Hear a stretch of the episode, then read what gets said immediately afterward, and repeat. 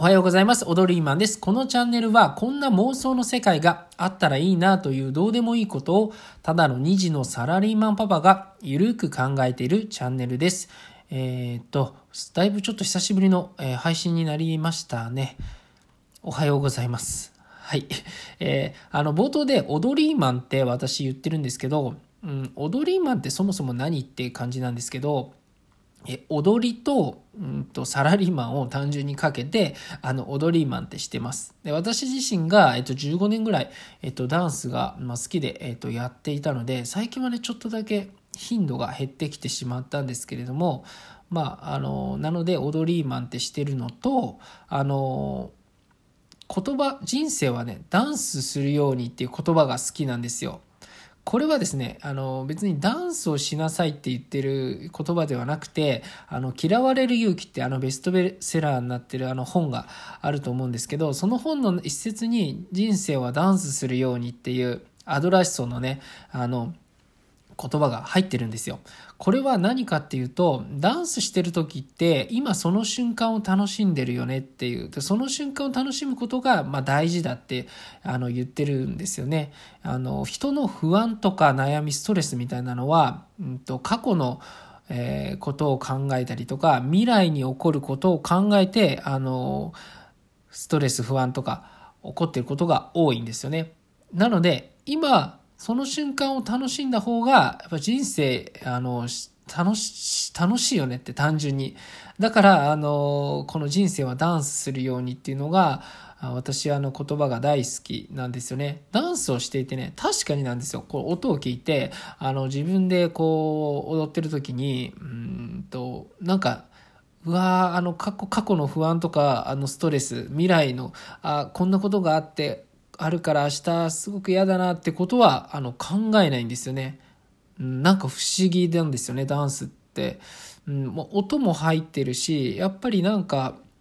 うん、そこで自分を表現して体を動かしてるからなのかもしれないですね。うん、まあ、ちょっとだいぶ冒頭長くなりましたが、えっと、本題、本題というか今日の妄想です。今日の妄想は、うん、言語のいらない世界を想像してみたってところなんですよね。これはね、ちょっとね、あの、冒頭のダンスにもつながるんですけども、あの、言語が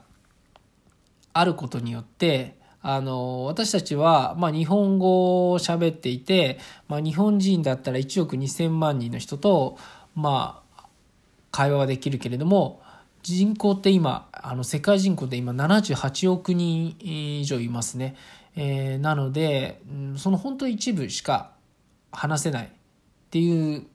このもどかしさってありますよね。今ね、私、あの、ちょうどネットでですね、世界人口情報ネットワークっていうのを見てるんですよ。この人口時計っていうのが、あの、ホームページで出てまして、これすごいんですよ。今1秒ごとに2、3人増えてってます。これをどんどんどんどん増えてってるんですよ。このホームページ上で。これどういうデータなのかわかんないんですけど、出展元が国連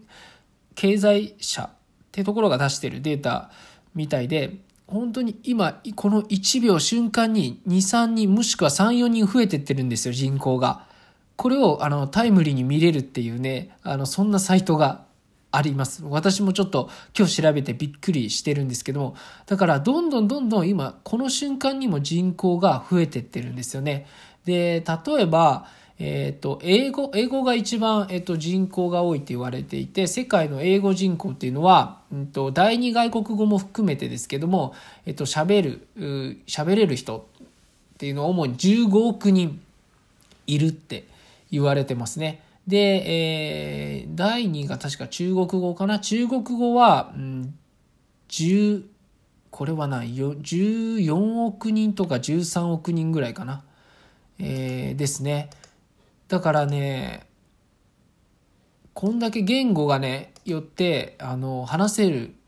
人と話せない人が出てきてしまうっていうのは、なんか、ちょっともったいないな、というか、悲しい、悲しいのかな。うん、っていうのを感じました。で、あれ、そもそもこれ言語っているのかなって、ね、思っちゃったんですよね。言語の壁さえなければ誰とでもあのなんか分かち合えるっていうのがあるんじゃないかなって思った時に調べたんですよね。そしたらですね、今、あの、イーロン・マスクさんって、えー、ご存知ですか？あの、世界第2位の富豪で、あの、大手、あの、今、アメ、乗りに乗ってるアメリカ電気自動車の大手テスラ社、テスラ社ですね。これの創業者でいいのかな？と、あと、あの、宇宙輸送を可能にするロケットを製造開発するスペース X 社で有名なイーロン・マスクさんですね。このイーロン・マスクさんが、あの、言ってるんですけども、最近の話ですね多分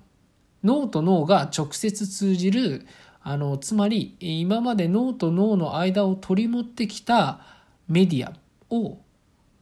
不要にするって言ってるんですよ。であの個々の思想とか言語化をする時にあのそれを圧縮してその時にこう抜け落ちてしまう損失をなくしたいって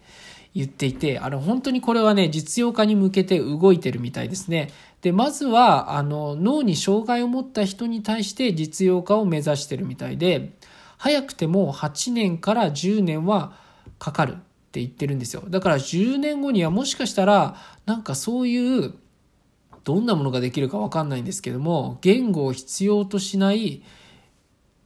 テレパシーみたいなもんなんですかね。なんか想像するには。だからあの、ドラえもんの道具でもあったテレパシー。あの人のその思考とか考えてることが直接ダイレクトに相手の相手に伝わるっていうそんな世界がねもしかしたら来るかもしれないっていうのをちょっとねあのこれは楽しみでもあり人類がどこまで変わるのかっていうのもありますよね。なんか前あの猿の惑星の映画で確かあの人類の未来の人類が描かれていてあの言葉喋っていなくてあの本当にテレパシーみたいななんか脳に直接あの相手の脳に直接こう自分の考えてることとか言いたいことを伝えてるっていうのがなんかシーンがありましたけどそんな世界本当になるのかな？でねあの